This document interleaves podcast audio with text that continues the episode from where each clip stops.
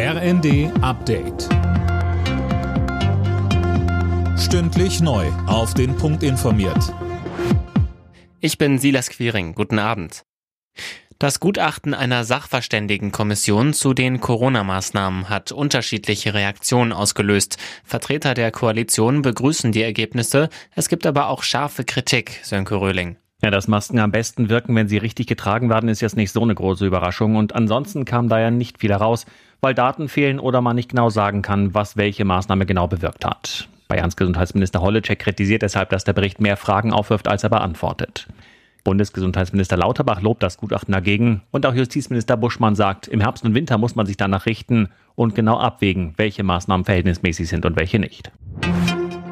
Ab dem kommenden Jahr will die Bundesregierung die Schuldenbremse wieder einhalten. Das Kabinett hat heute den Haushaltsentwurf von Finanzminister Lindner gebilligt. Der plant mit einer Neuverschuldung von 17 Milliarden Euro nach rund 140 Milliarden in diesem Jahr.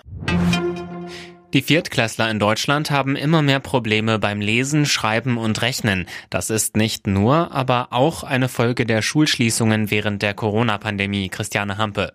Ja, das zeigt eine Untersuchung, die die Kultusministerkonferenz vorgestellt hat. Der Trend ist schon seit über zehn Jahren negativ, aber die Schulschließungen dürften das Problem weiter verschärft haben.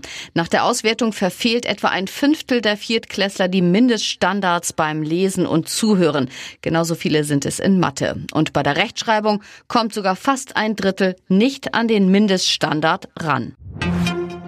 Tennisspielerin Jule Niemeyer ist bei ihrem Wimbledon-Debüt weiter nicht zu stoppen. Die 21-Jährige setzte sich in drei Sätzen gegen die Ukrainerin Zurenko durch und steht erstmals in einem Grand Slam Achtelfinale, ebenso wie Tatjana Maria. Frust gab's dagegen bei Angelique Kerber und Oskar Otte. Für sie war in Runde drei Schluss. Alle Nachrichten auf rnd.de